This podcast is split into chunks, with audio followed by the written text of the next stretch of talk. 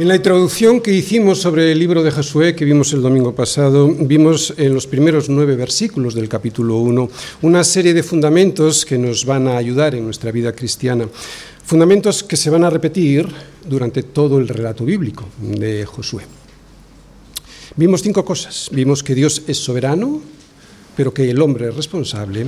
Vimos que vivimos por fe y que Dios nos bendice en la obediencia y vimos también que debemos ser valientes. De estos cinco fundamentos bíblicos podíamos sacar la siguiente conclusión. Que muchos cristianos viven su vida dejándose arrastrar por las circunstancias que les acontecen, que muchos no encuentran el propósito que Dios tiene para sus vidas porque no han entendido que Él es soberano, lo que Él nos enseña por todo el libro de Josué y por toda la Biblia. Y los volvemos a repetir, los cinco fundamentos que vimos. Vimos que Dios es soberano, pero que el hombre es responsable. Vimos que vivimos por fe, que tendremos bendición en la obediencia a su palabra y que debemos ser valientes. Que Dios es soberano, soberano y por eso va a ser Él quien nos dé Él quien nos dé todas las cosas, pero que al mismo tiempo, segundo, Él quiere que nosotros seamos responsables y por lo tanto que tomemos decisiones, decisiones sabias a través de la comunión que podemos tener con Él. ¿Cómo? Pues a través de su palabra, del Espíritu Santo y de la Iglesia. ¿Cómo podemos tomar esas decisiones sabias? Es el Espíritu Santo a través de la palabra que nos lo va diciendo. ¿no? Que escojamos entre casarnos en yugo desigual o no, que escojamos entre endeudarnos y estar atados a un banco de por vida, o vivir de manera más humilde pero libres de ataduras, que escojamos si nos dejamos contaminar por las amistades que no nos convienen o cuidar nuestra santidad. En definitiva, lo que Dios nos pide es que escojamos entre obedecer a su palabra o no. Tercero, que no tenemos más que sus promesas. No tenemos nada más que sus promesas para entrar en la tierra prometida, que la vida cristiana es una vida de fe, que no hay nada que podamos ver con nuestros ojos que nos asegure que vamos a entrar en la vida eterna, que solo tenemos la promesa de Jesús de que en la casa de su Padre muchas moradas hay y que si así no fuera, Él nos lo hubiese dicho, por eso fue a preparar lugar para nosotros. cuarto, que Él nos va a bendecir, claro, pero nos va a bendecir, y lo vamos a ver a, a lo largo de todo el libro de Josué, en la obediencia a su palabra y que por lo tanto nos va a disciplinar cuando desobedezcamos. Y quinto, que la vida cristiana exige disciplina, determinación, lucha y valentía. Que Dios estará con nosotros en esa lucha, sí, pero que nos hemos de vestir con toda la armadura de Dios, de la fe, para poder vencer. El mundo no tiene un propósito, por lo menos no tiene un propósito eterno. Viven para comer y comen para vivir, y luego se mueren pero nosotros sí que lo tenemos. Lo tenemos aquí y lo tenemos en la eternidad. Y ese propósito, mis hermanos, nos hace muy diferentes y valientes. Valientes para entrar en Canaán, en Josué, valientes para ocuparnos en la salvación que Dios nos ha dado en Cristo Jesús. ¿Entendéis? ¿Entendéis la relación? Es lo que vamos a ir viendo en este libro que van a entrar en Josué, todo el pueblo, a la tierra prometida, que nosotros vamos a entrar en la Nueva Jerusalén si estamos en Cristo. Luego profundizaremos sobre esto. Pero la pregunta antes de comenzar la predicación sería la siguiente. ¿Tienes este propósito diferente al que tiene el mundo? Y si es así, ¿tienes la determinación de luchar con valentía por Él, por ese propósito eterno, o estás dejándote arrastrar por las circunstancias que aparecen cada día en tu vida? Porque no confías en la soberanía de Dios. Y mira que te mando que te esfuerces y que seas valiente. No temas ni desmayes, porque ya ve tu Dios estará contigo en donde quiera que vayas. Recuerda que el Dios de Israel es el mismo que el tuyo, y ese Dios impresionante, creador de todas las cosas, y que te manda que te esfuerces y que seas valiente, también te dice que estará contigo donde quiera que vayas. ¿Sí? Vamos a recordarlo. Versículos del capítulo 1 de Josué, del 1 al 9. Aconteció después de la muerte de Moisés, siervo de Yahvé, que Yahvé habló a Josué, hijo de Nun, servidor de Moisés, diciendo, mi siervo Moisés ha muerto, ahora pues levántate y pasa este Jordán, tú y todo este pueblo, a la tierra que yo les doy a los hijos de Israel. Yo os he entregado, como lo había dicho a Moisés, todo lugar que pisare la planta de vuestro pie, desde el desierto y el Líbano hasta el gran río Éufrates. Toda la tierra de los Eteos hasta el gran mar donde se pone el sol será vuestro territorio. Nadie te podrá hacer frente en todos los días de tu vida. Como estuve con Moisés, estaré contigo, no te dejaré ni te desampararé. Esfuérzate y sé valiente, porque tú repartirás a este pueblo por heredad la tierra de la cual juré a sus padres que la daría a ellos. Solamente esfuérzate y sé muy valiente para cuidar de hacer conforme a toda la ley que mi siervo Moisés te mandó. No te apartes de ella ni a diestra ni a siniestra. ¿Para qué? Para que seas prosperado en todas las cosas que emprendas. Nunca se apartará de tu boca este libro de la ley, sino que de día y de noche meditarás en él para que guardes y hagas conforme a todo lo que en él está escrito, porque entonces harás prosperar tu camino y todo te saldrá bien. Mira que te mando que te esfuerces y que seas valiente. No temas ni desmayes, porque ya ve tu Dios estará contigo en donde quiera que vayas. El secreto de la iglesia. Dios, como soberano que es, lo gobierna todo. Josué capítulo 1 versículos del 1 al 9. El tema del sermón de hoy es ver cómo a través de la soberanía de Dios, soberanía que lo gobierna todo, aunque a veces a nosotros nos parezca que no, vamos a salir siempre victoriosos en esta vida y en la vida eterna. Y este tema lo voy a exponer a través del siguiente esquema. Primera parte. La iglesia es el nuevo Israel. Segunda parte.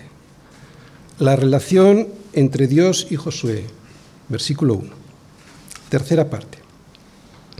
La relación entre Josué y el pueblo. Versículo 2. Cuarta parte. El papel de la soberanía de Dios en esa relación. Versículos del 2 al 9. Primera parte. La iglesia es el nuevo Israel. Este libro de Josué es parte de la Biblia y por lo tanto es un libro que está inspirado por Dios y escrito por sus siervos para podernos enseñar, para redarguir, para corregir, para instruir en justicia. ¿Para qué? Pues a fin de que el hombre de Dios sea perfecto. Y esto significa enteramente preparado para toda buena obra. Así que vamos a ver ¿Qué es lo que podemos aprender de este libro que nos ayude a vivir la vida cristiana como Dios quiere que la vivamos? En medio de un mundo que, como ya hemos podido comprobar muchos años atrás, es un mundo caótico y perdido. Porque este libro, como cualquier otro libro del Antiguo Testamento, también es para nosotros hoy. Porque la iglesia de Jesucristo es la continuación de Israel. La iglesia es el pueblo de Dios hoy nosotros somos hoy el verdadero Israel. Como nos dice Pablo, nosotros somos la circuncisión, o sea, la verdadera circuncisión, los que en espíritu servimos a Dios y, no nos, y nos gloriamos en Cristo Jesús, no teniendo confianza en la carne. ¿Os dais cuenta? No teniendo confianza en la carne. Esto es la verdadera circuncisión. Arrancar esa carne de nuestra vida. La alianza de Dios con Israel, pues, continúa con los descendientes de Abraham, que hoy somos nosotros los que seguimos andando por fe en sus mismas pisadas. Sabed, por tanto, que los que son de fe, estos son hijos de Abraham. Pues no es judío el que lo es exteriormente, ni es la circuncisión la que se hace exteriormente en la carne, sino que es judío el que lo es en el interior en el corazón, o sea, la circuncisión del corazón. Y esta circuncisión del corazón es el nuevo nacimiento en Cristo Jesús, que nos hace cortar con la carne que nos sobra del prepucio de nuestro corazón. Ahora por fe ya no vivimos en la carne, sino en el Espíritu con el que fuimos sellados en el momento de nuestra circuncisión, que fue cuando, cuando creímos en nuestro Señor Jesucristo y su sacrificio en la cruz. ¿Entendéis? ¿Quiénes somos la nueva circuncisión? Por eso hoy podemos aprender y aplicar lo aprendido para nosotros a la luz del Nuevo Testamento, lo que Dios nos enseñó o lo que Dios enseñó a su pueblo el pueblo de Israel en el Antiguo Testamento. Claro, esa palabra también es para nosotros porque Dios es el mismo y su pueblo también. Ayer se llamaba Israel y hoy se llama Iglesia. Es en base a esta verdad que podemos ver reflejada por todo el Nuevo Testamento, por lo que tú y yo podemos mirar al Antiguo Testamento como lo que es la palabra de Dios, la palabra de Dios que penetra hasta partir el alma y el espíritu, las coyunturas y los tuétanos, palabra que discierne los pensamientos y las intenciones del corazón. ¿A que sí?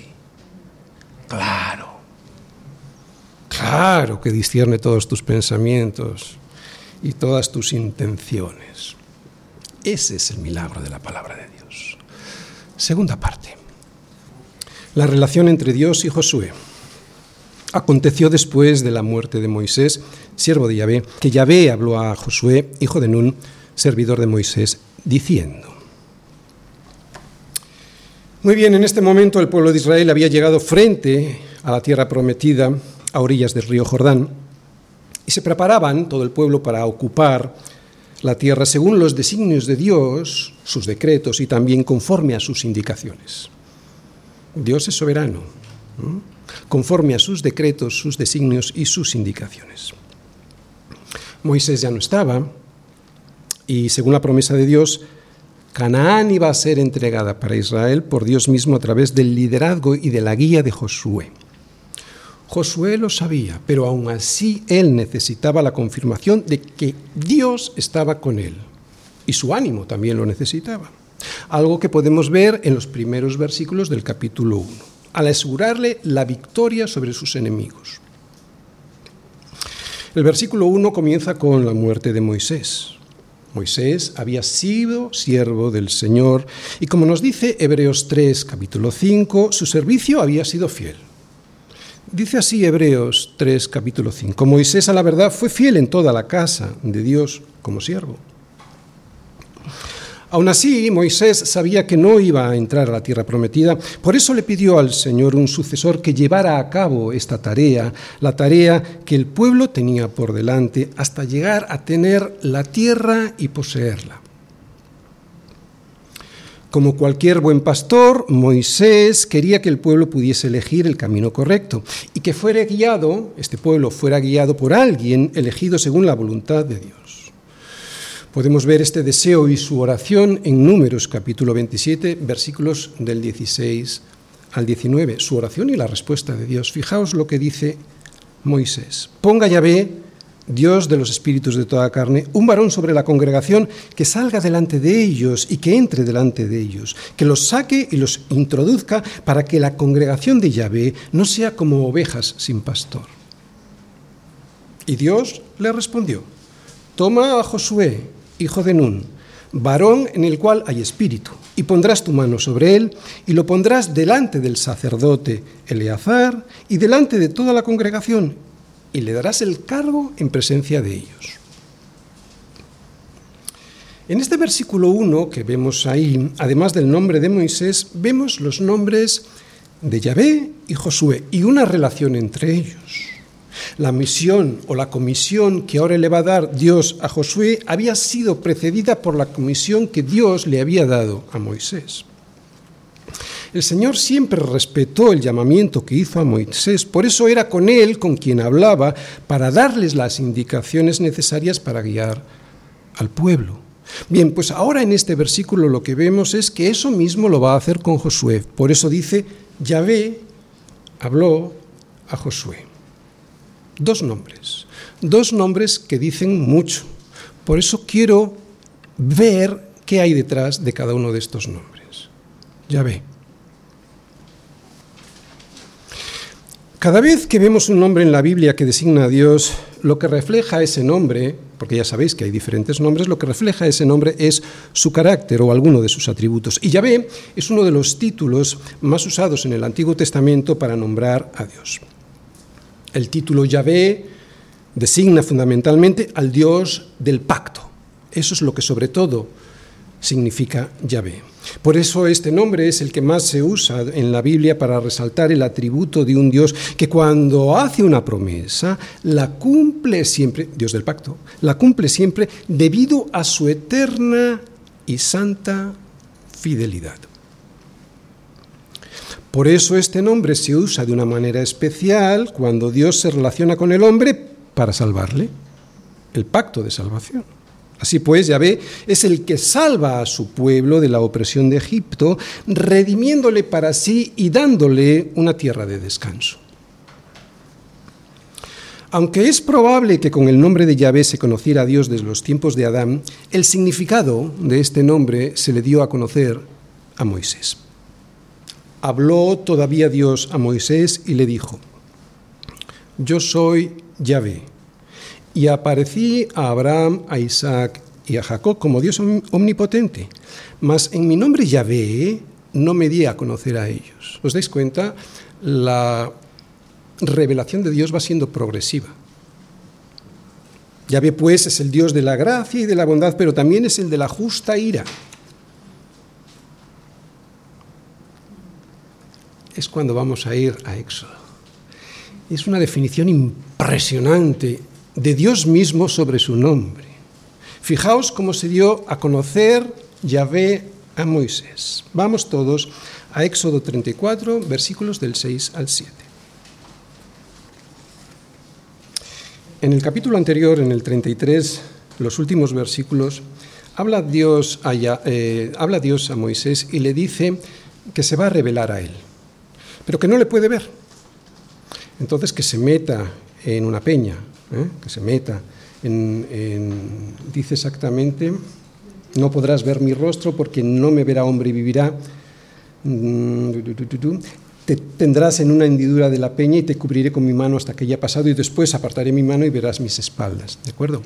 Es en esta circunstancia que está Moisés escuchando el nombre de Yahvé y le dice Yahvé, Pasó delante de él como Yahvé Yahvé, fuerte, misericordioso y piadoso, tardo para la ida y grande en misericordia y verdad, que guarda misericordia a millares, que perdona la iniquidad, la rebelión y el pecado, y que de ningún modo tendrá por inocente al malvado.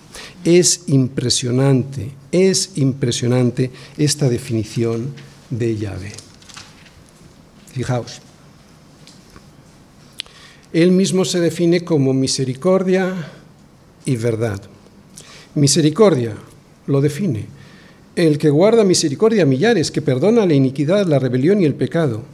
Y ahora viene la verdad. Dios no es mentira, es verdad. Por eso dice, y que de ningún modo tendrá por inocente al malvado. Esto es justicia. Justicia que se revela en la verdad. Dios es las dos cosas. Es el Dios del pacto. Este es el Dios del pacto. El Dios que no traiciona la verdad y que aún así puede perdonar. ¿Cómo? Pues porque es un Dios justo que aunque no estaba dispuesto a tener por inocente al malvado, pero que en base a la obra redentora de su Hijo, que tendría lugar tiempo después, cuando él ya tendría decretado, estaba dispuesto a perdonar el pecado de su pueblo en base a ese sacrificio que realizaría el Cordero de Dios. ¿Os dais cuenta? Este es Yahvé. Verdad y por lo tanto justicia. ¿eh? En ningún modo tendrá por inocente al culpable, pero que perdona a millares. Aplicación práctica de este nombre y su relación con líderes como Moisés, Josué o los pastores de hoy. Conocimiento de Dios. Mirad, cualquier hombre llamado al ministerio para servir al Señor debe conocer al Dios al que sirve. No es lo mismo servir al Dios soberano y creador del universo que al Dios pequeñito y raquítico del humanismo. Es necesario conocer a Dios bien para entender el privilegio de servirle. Es necesario conocer toda su grandeza para no desanimarse y poder ser fiel y valiente en la lucha. Y esto lo podemos aplicar a cualquier cristiano porque todos hemos sido llamados en alguna manera a servir al Señor, en diferentes áreas o circunstancias, aunque claro, no todos han sido llamados a ser pastores de su rebaño. Pero esto es lo que quiere decir Yahvé cuando se nombra a sí mismo. Has de conocer quién soy yo. Un Dios perdonador, pero al mismo tiempo justo, y baso mi justicia en la verdad. Josué. Josué había sido servidor de Moisés desde que habían salido de Egipto.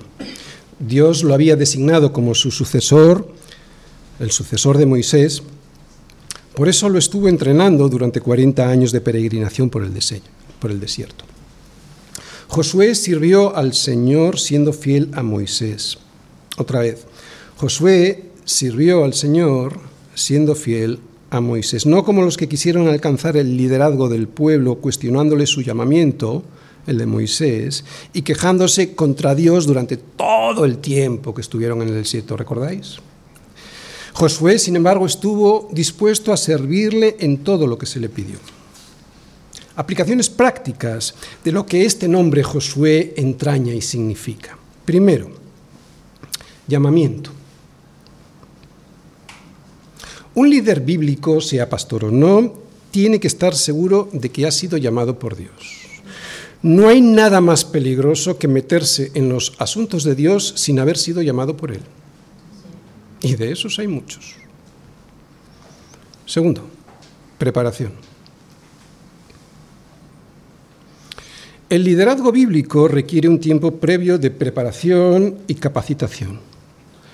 El de Josué fueron 40 años por el desierto sirviendo a Moisés antes de ser designado para servir al Señor. Esto lo podemos ver también en el Nuevo Testamento, ¿no? Tito, Timoteo y Silas necesitaron entrenamiento y lo hicieron con Pablo. Y el de Juan Marcos parte con Pablo en el primer viaje misionero y después con Bernabé. Así que todo pastor tiene que ser primero, lo acabamos de ver, llamado y segundo, preparado. Y además tiene que ser humilde. Humildad. Un líder bíblico ha de ser humilde. El paradigma, lo sabemos todos, es Jesús. Pero Josué es un tipo de Jesús en la humildad en el servicio. Dios solo usa servidores humildes porque estos son los que dependen de Él para todo y no de sus propias fuerzas. Fijaos, por eso Dios resiste a los soberbios y da gracia a los humildes. ¿Para qué va a dar gracia a los soberbios si la van a rechazar?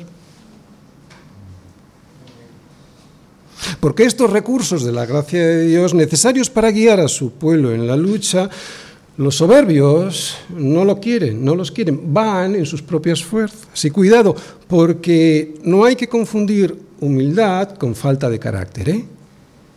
Lo que un líder debe saber es que cuando es débil, entonces es cuando es fuerte. Porque la gracia de Dios está sobre él. Claro. Comunión con Dios. Por último, decir que un líder bíblico ha de saber escuchar a Dios para poder tomar las decisiones adecuadas. El versículo 1 nos dijo, nos dice, como lo, como lo hemos leído, que Yahvé habló a Josué. Y aunque Dios no nos va a hablar con voz audible, sí que podemos escucharle a través de su palabra y del Espíritu Santo, ¿no? Y en la oración. Samuel le dijo al Señor, habla porque tu siervo oye. Y Pablo, al encontrarse con Cristo por primera vez, le dijo, Señor, ¿qué quieres que yo haga? Ser buen pastor significa ser un buen maestro y un buen líder es aquel que dedica tiempo al estudio de su palabra para evitarle al pueblo el fracaso de ir en su propia opinión. Tercera parte. La relación entre Josué y el pueblo. Mi siervo Moisés ha muerto, pero ahora pues levántate y pasa a este Jordán tú y todo este pueblo a la tierra que yo les doy a los hijos de Israel. La relación entre Josué y el pueblo la vemos ahí. Tú y todo este pueblo.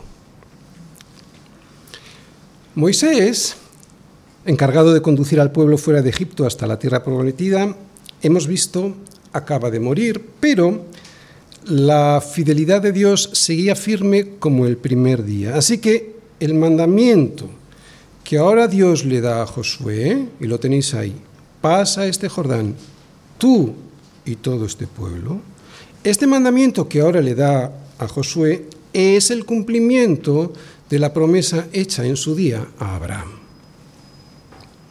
A partir de este versículo, pasa este Jordán, tú y todo este pueblo, la unidad de Josué con el pueblo se ve a cada paso del libro. Josué y el pueblo forman una unidad inseparable. Las características de un líder bíblico las acabamos de ver. Hemos dicho que ha de ser llamado, que ha de ser entrenado por él, que ha de saber escuchar a Dios y que ha de ser humilde. Pero tú y yo, como su pueblo, también debemos saber lo siguiente, que eres pueblo santo, santo para el Señor tu Dios, que el Señor tu Dios te ha escogido para serle un pueblo especial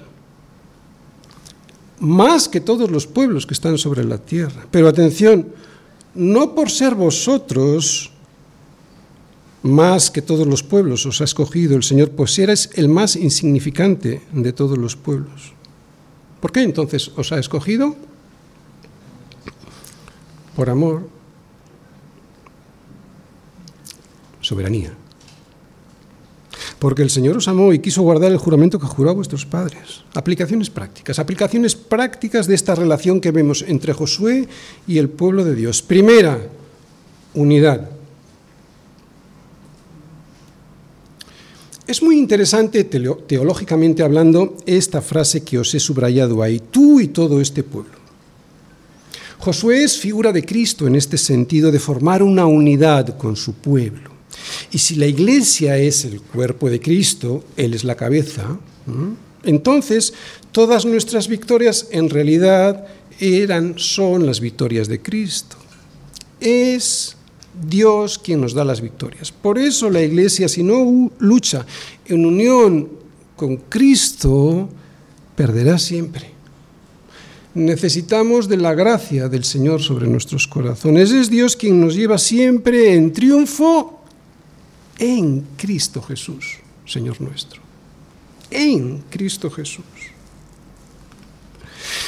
Si Él es la vid y nosotros los, los pámpanos, entonces separados de Él nada podemos hacer, ¿sí o no? Claro. Tú y yo, tú y, y todo este pueblo, ¿veis qué es eso? Unidad. Josué como figura de Cristo, tú y todo este pueblo pasáis juntos. De la misma manera que todo el pueblo va a pasar de la mano de Josué a la tierra prometida, de la misma manera el creyente entrará con Cristo a tomar posesión de su herencia reservada en los cielos. ¿Sí?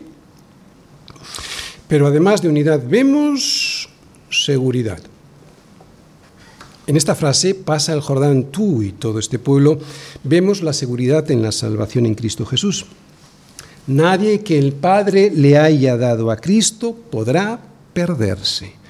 Dice Jesús, yo les doy la vida eterna y no perecerán jamás. Nadie les arrebatará de mi mano. Mi Padre, que me las dio, que me los dio a este pueblo, a estas ovejas, es mayor que todos. Y nadie las puede arrebatar de la mano de mi Padre. Otra vez, solo estando en Cristo podremos atravesar el Jordán y alcanzar la victoria que Él ya nos dio al otro lado. ¿Sí? Unidad, seguridad en la tierra prometida. Así es como las victorias de Josué las vamos a ir viendo en este libro. Eran las victorias del pueblo de Dios, pero eran las victorias de Dios mismo. Por eso las victorias de Cristo nos las podemos apropiar porque son nuestras. Y así como Josué es una figura de Cristo, Canaán es una figura de la nueva Jerusalén, de la nueva Jerusalén a la que hemos sido llamados, si es que nos hemos rendido a los pies de Cristo.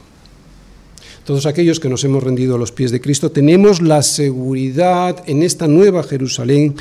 Sabemos que esa ciudad está ahí para nosotros. Sabemos que esa tierra ha sido conquistada por Cristo para nosotros.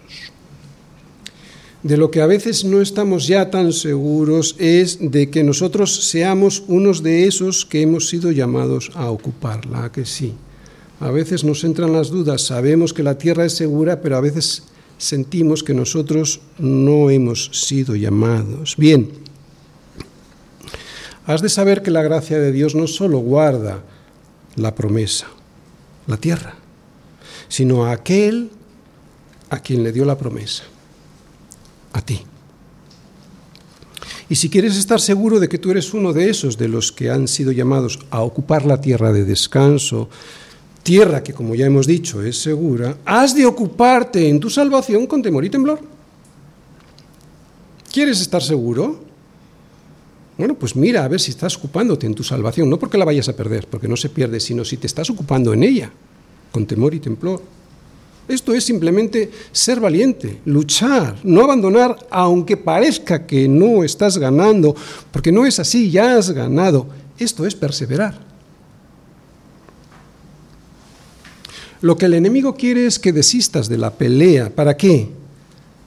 Pues para que no puedas disfrutar del premio que ya tienes al otro lado. ¿Cuál es? El descanso de la tierra que es Cristo. Cristo es nuestro descanso. Algo que ahora podemos disfrutar aquí en esta tierra como una sombra del descanso definitivo que tendremos cuando nuestros cuerpos sean glorificados. Pero Él lo que pretende es despistarte. ¿Para qué? Para que el premio que ya tienes al otro lado no lo termines de conquistar para poseerlo. Claro, lo tienes pero muchas veces no lo posees, por eso no lo disfrutas. Lo tienes por la promesa, pero no estás peleando.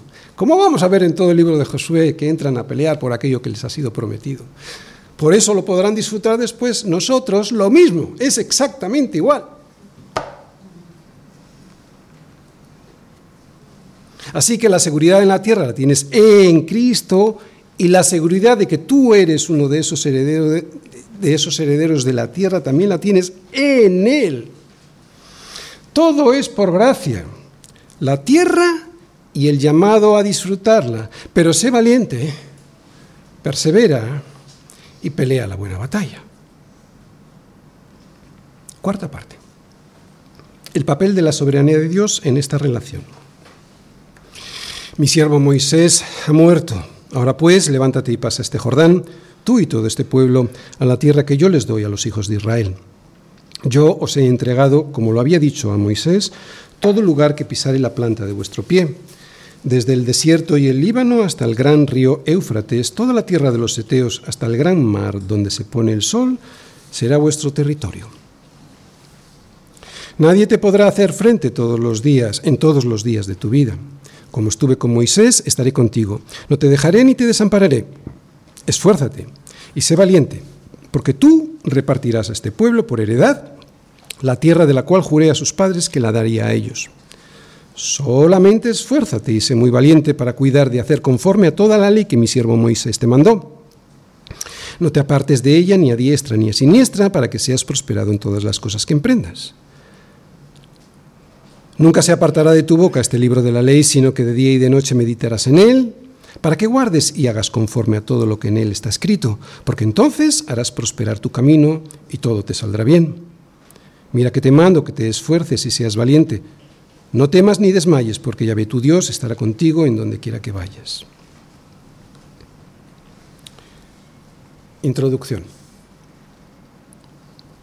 La vida en el desierto no fue fácil ni para Josué ni para el pueblo, y tampoco lo iba a ser ahora, el momento en el que iban a pasar y a tomar posesión de la tierra de la promesa.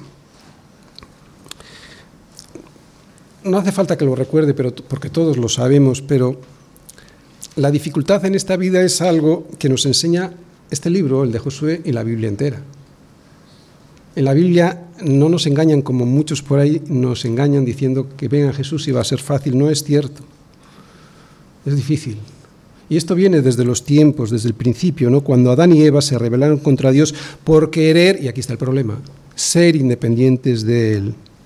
Por eso fuimos expulsados de Edén, por escapar de la soberanía de Dios. Aquí se encuentra pues la raíz del pecado querer ser como Dios y por lo tanto independientes de Él. Y este deseo de no querer nada de aquel, este deseo de no querer saber nada de aquel que nos creó para nosotros sentarnos en su trono, esto sigue anclado en el corazón del hombre. pero fuimos creados para depender de Dios, de su guía, de sus consejos y de su soberanía. En definitiva, fuimos creados para poder someternos a su voluntad y así poder hacer todas las cosas bien. Dios gobierna sobre todas las cosas y esto nos guste o no, no va a dejar de ser verdad. Otra vez, para que te tranquilices y puedas ser feliz o vivir con gozo en este principio, Dios es soberano. Tranquilo. Dios tiene el control de todas las cosas. Incluso hay cristianos, ¿no? que se dan coces contra esta verdad del aguijón de la soberanía de Dios, lo ven como un aguijón y se dan coces contra este aguijón de la soberanía de Dios. Pero Él es soberano y reina sobre todo y sobre todos. Es cierto que la corriente de este mundo está gobernada por el príncipe de la potestad del aire, pero eso solo es hasta el punto en el que Dios le deja, hasta el punto en el que Dios quiere hasta el punto en el que Dios, soberano de todo, se lo permite. Dios, como creador de todo, puede disponer, y así lo hace, de su santa, sabia y perfecta voluntad para dar lo que Él cree que debe dar y a quien Él cree que debe dárselo. Dios no necesita nada ni a nadie para tomar ninguna decisión. Hace las cosas porque Él es Dios. Hace las cosas porque Él quiere hacerlas. Punto. Dios es el que da y da a quien quiere dar. Estamos hablando de soberanía, ¿verdad? Dice el versículo 2, mi siervo Moisés ha muerto, ahora pues levántate y pasa este Jordán, tú y todo este pueblo, a la tierra que yo les doy. ¿A quién? A quien yo digo a los hijos de Israel. Da lo que es suyo y a quien Él quiere. Punto. En este versículo está clarísimo que Dios da, Dios da lo que es suyo y que se lo da a quien Él quiere dárselo. Yo doy la tierra a los hijos de Israel, no hay más que hablar. ¿Y por qué lo hace? Ya lo hemos dicho antes, por un sencillo motivo, porque todo es suyo. Y esto molesta muchísimo a muchos. Pero lo mismo que yo tengo el derecho de disponer de lo que es mío para dárselo a quien yo considere que tengo que dárselo sin preguntarle a nadie, con mucha más razón Dios puede hacerlo. La gente no conoce a Dios, muchos cristianos tampoco. Pero nada más abrir la Biblia, Dios se presenta. Génesis 1.1. En el principio creó Dios los cielos y la tierra. Ya está. Ahí tienes la carta de presentación. ¿De quién es los cielos y la tierra? De Él. Te lo puedes creer o no, pero eso a Dios le da igual. Así que Dios da la tierra a quien quiere y en esta decisión no hay injusticia ninguna porque nadie tiene derecho a nada. ¿Dónde está escrito que yo tengo derecho a algo? Me puedo inventar derechos y escribirlos, pero como si me invento que la ley de la gravedad no existe. Eso, a la fuerza que me atrae hacia el centro de la Tierra, le va a dar igual. Por eso si me tiro por esa ventana, al llegar al suelo me estamparé. Las cosas son como son, no como a mí me gustaría que fuesen. Y Dios es soberano. Dios dispone de lo suyo como Él quiere y cuando lo hace, lo hace por misericordia, no porque nos deba algo. A nosotros nos puede parecer que nosotros nos merecemos algo, pero cuidado, porque la misericordia no es obligatoria, como sí lo es la justicia. Si fuese por justicia, tú y yo mereceríamos la muerte. Sin embargo, Dios nos dice, yo soy el que doy la tierra de descanso, que es Jesús, y se la doy a todo mi pueblo, que es la iglesia. Deberíamos de estar saltando de alegría. Y además de darnos la tierra de descanso, porque es suya, Él establece la forma de darla. Dios dice lo que da y cómo lo da. Fíjate, levántate y pasa este Jordán, versículo 2. Todo lugar que pisare la planta de vuestro pie. Versículo 3. Desde el desierto y Líbano hasta el gran río Éufrates, toda la tierra de los Eteos, hasta el gran mar donde se pone el sol, será vuestro territorio. Versículo 4. Nadie te podrá hacer, hacer frente. Versículo 5. Esfuérzate y sé valiente. Tú repartirás la tierra. Da lo que quiere y como quiere. ¿Os dais cuenta, no? Es absoluta soberanía. No tiene sentido resistirse a un Dios semejante que gobierna la historia. Es ridículo. Dios estableció desde antes de la fundación del mundo un plan de salvación para su pueblo. Y en este plan de salvación soberano lo vemos registrado paso a paso por toda la Biblia. Dios dirige la historia toda según sus planes trazados soberanamente. Desde antes de la fundación del mundo, Dios ya había establecido lo que acabamos de leer. Levántate y pasa este Jordán. Versículo 2. Se lo dice a un pueblo cuya experiencia militar comparada con la de los pueblos a los que se iba a enfrentar era escasa. Se lo dice a un pueblo que nació en el desierto, así que ninguno de ellos sabría nadar para cruzar el Jordán. Se lo dice a un pueblo que no tenía medios ingenieros ni estratégicos para pasar un caudal semejante. Y todo esto se lo dice Dios al pueblo a través de Josué porque ya lo tenía establecido en sus planes soberanos. Todo lugar que pisare la planta de vuestro pie, versículo 3. Desde el desierto y el Líbano hasta el, gran, hasta el gran río Éufrates, toda la tierra de los Eteos hasta el gran mar donde se pone el sol será vuestro territorio. Versículo 4. Esto se lo dice Dios a un pueblo a través de Josué porque estaba establecido en sus planes soberanos.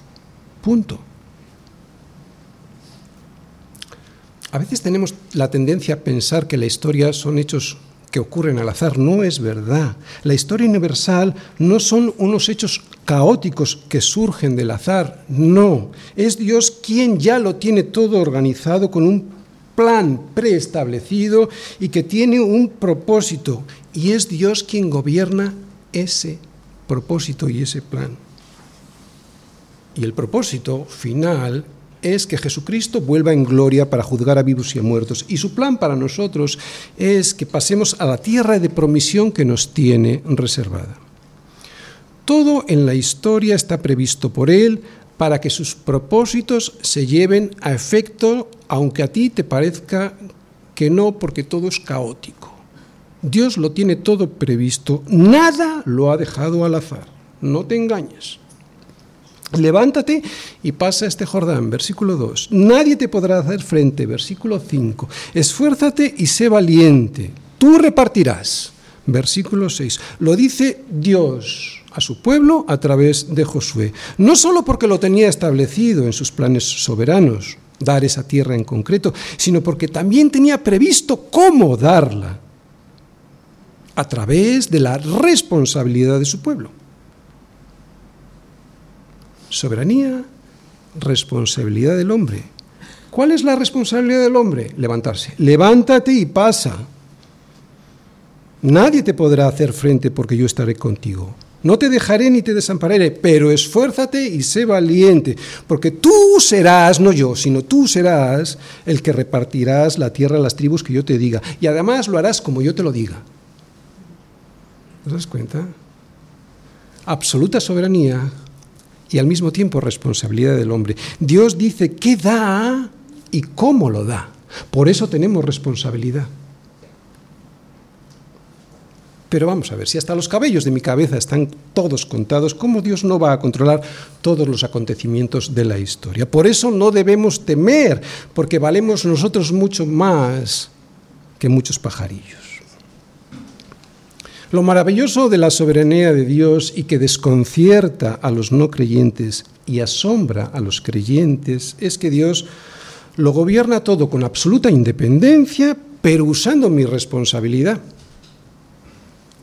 La soberanía de Dios no fuerza mi responsabilidad, la usa para que sus propósitos se cumplan. Es impresionante, pero es que tenemos un Dios impresionante.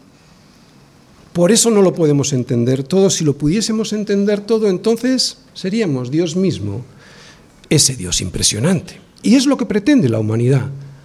Pero lo siento, no puede ser. Dios elige quién realiza sus planes. Dios eligió a Abraham para ser el padre de la nación de Israel. Dios eligió a Israel para ser su pueblo. Dios eligió a Moisés para sacar al pueblo de, Egipto. Y Dios eligió a Moisés para hacerles entrar en la tierra prometida. Dios elige a los que Él decide elegir para que sean ellos los que realicen sus planes, los planes de Dios. Dios llamó a Abraham soberanamente, no porque hubiese encontrado algo en Abraham, no porque Abraham fuera mejor que otros, pero si Abraham era un idólatra que vivía en Ur de los Caldeos. Y le dijo, sal de ahí, de tu tierra y de tu parentela, a la tierra que yo te diré. Y lo sacó de allí para darle la promesa de hacer de él una nación grande, soberanía. Dios elige a quien él desea para que sus planes se lleven a cabo. También sabemos que escogió a Moisés a través de la hija de Faraón. Dios llamó también a Israel soberanamente, no porque Israel fuera mejor que otros pueblos, él los quiso, el Señor, y los eligió. No, no, no, pues eran el más insignificante de todos los pueblos, sino por cuanto el Señor los amó, por amor. Esta es la razón por la cual Dios escogió a Israel y a ti. No porque fueran más grandes, más fuertes y poderosos, porque si esa hubiese sido la razón, no hubiese elegido a Israel, hubiese elegido a Egipto. Claro que era un pueblo mucho más poderoso. Un pueblo además con una historia impresionante. Soberanía. Dios llama a quien quiere, no tiene por qué preguntar a nadie. Él es el creador y dueño de todo. Por eso puede hacerlo. Faltaría más. Lo mismo con Josué. De entre los miles de israelitas le escogió a él. Versículo 2, levántate, está hablando a Josué, y pasa este Jordán. Versículo 5, como estuve con Moisés, estaré contigo. Versículo 6, tú repartirás este pueblo por heredad la tierra. Versículo 9, mira que te mando que te esfuerces y seas valiente. Pues lo mismo que hizo con Abraham, Moisés, Israel o Josué, eso mismo, él, Dios, hizo contigo y conmigo, escogernos. Dios en su absoluta soberanía nos amó desde la eternidad, por eso nos escogió de entre lo peor. No había nada mejor en nosotros que en los demás para escogernos, ¿o sí? De hecho, lo necio del mundo escogió Dios para avergonzar a los sabios, y lo débil del mundo escogió Dios para avergonzar a lo fuerte y lo vil del mundo y lo menospreciado escogió Dios, y esto me encanta, lo que no es para deshacer lo que es. ¡Wow! Esto es soberanía. ¿Para qué? Para que nadie se jacte en su presencia. Dios en su palabra no se justifica de por qué hace lo que hace. En todo caso, y si no has entendido algo tan simple como lo que nos dice en Génesis 1.1, que en el principio creó Dios los cielos y la tierra, te da una explicación muy sencilla a través del apóstol Pablo. Todos lo sabemos, dice, ¿quién eres tú para que alterques con Dios? ¿Dirá el vaso de barro a quien lo formó, porque me has hecho así? ¿O no tiene potestad el alfarero sobre el barro para hacer de la misma masa un vaso para honra y otro para deshonra. No sabemos quién es Dios. Si lo supiésemos, si le conociésemos de verdad, no nos preguntaríamos por qué Dios hace lo que hace. ¿Cuántas veces nos lo hemos preguntado, verdad? Nos daríamos cuenta de que es un Dios todopoderoso y a pesar de las circunstancias le alabaríamos siempre por la gracia de habernos escogido sin motivo alguno en nuestro haber, todo lo contrario, con muchos débitos pendientes. Dios es el que juzga y manda ejecutar el juicio. El pueblo de Dios en el momento en el que pasara el río Jordán se iba a convertir en el instrumento usado por Dios para ejercer justicia y juicio y ejecución de la sentencia de ese juicio sobre esos pueblos a los que iban a someter y a los que Dios había soportado con muchísima paciencia sus más abyectos crímenes. Algunos los recordamos el domingo pasado. No sé si lo sabéis, pero 400 años de paciencia tuvo Dios con estos pueblos. Desde que le dijo a Abraham la promesa, desde que dio Dios a Abraham la promesa de la tierra, él, Dios, estuvo esperando 400 años con paciencia y advertencias para que se convirtiesen. Dios es, es paciente.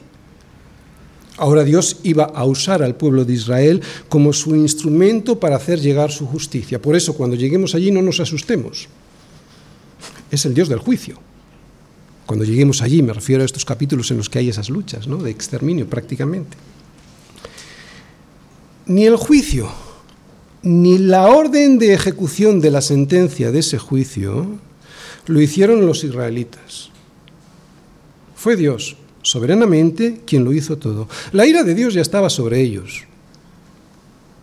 Pero en su gran misericordia esperó pacientemente antes de ejecutar el justo juicio que se merecían. Dios, como dador de la vida, puede disponer de la tuya y de la mía o la de los cananeos como y cuando a Él le parezca bien. Él es el Señor.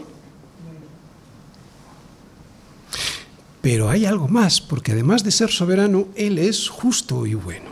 Dios es justo, amoroso, bueno, fiel y verdadero. ¿Te imaginas que Dios fuese lo que es, soberano y todopoderoso, pero que no fuese bueno, justo y amoroso? ¿Qué tendríamos? Un tirano. Por eso podemos confiar en su soberanía. Si Dios me hiciese en justicia lo que yo me merezco, ya me habría eliminado hace tiempo.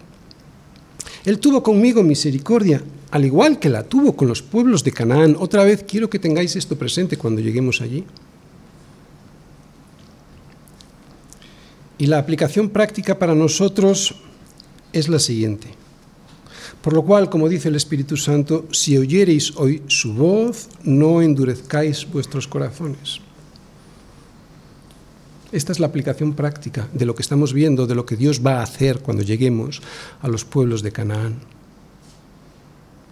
Si oyereis hoy su voz, no endurezcáis vuestros corazones, no esperes a que la paciencia de Dios se acabe para darte cuenta, tarde, que ya no hay remedio.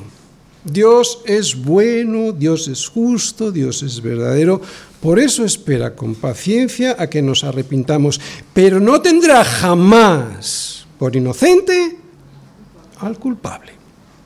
Que no te quepa la menor duda. Termino. Aquí reside el secreto de la Iglesia, en la absoluta soberanía de Dios sobre la historia. Él es quien da la tierra, Él es quien dice cómo la da.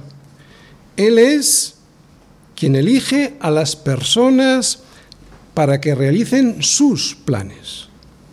Él es el que juzga y Él es el que manda ejecutar la sentencia del juicio sobre todas las cosas. Y lo puede hacer porque es bueno, porque es santo, sabio, amoroso, fiel, verdadero. Que Dios sea soberano me da una gran tranquilidad porque al ver este mundo tan desordenado y caótico, sé que todo eso lo permite Dios. ¡Qué tranquilidad! La soberanía de Dios me ayuda a vivir en un mundo así, un mundo en el que la injusticia y la maldad parece que no tienen fin. Y me ayuda porque si Él me llamó y me escogió por amor, entonces yo sé que ya no hay nada que me separe de ese amor y por lo tanto siempre cuidará de mí, aun en este mundo perdido. Claro, gracias a la soberanía de Dios.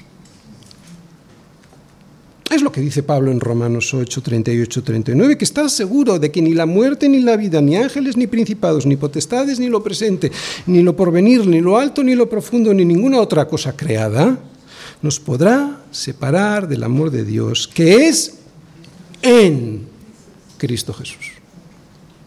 Si estás en Cristo Jesús, tienes el amor de Dios.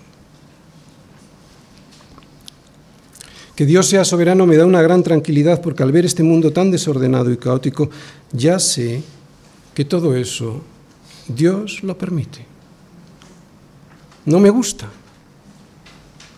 pero sé que lo permite y con un motivo. Y saber que ese permiso de Dios es su voluntad, una voluntad que es buena, agradable y perfecta, me ayuda a seguir hacia adelante, puestos los ojos en Jesús, el autor y consumador de la fe. Vayamos pues todos mirando hacia adelante, puestos los ojos en Jesús, sabiendo que Dios es soberano, cuidador de nuestras vidas. Este es el gran secreto de la Iglesia, que Dios, como soberano que es, lo gobierna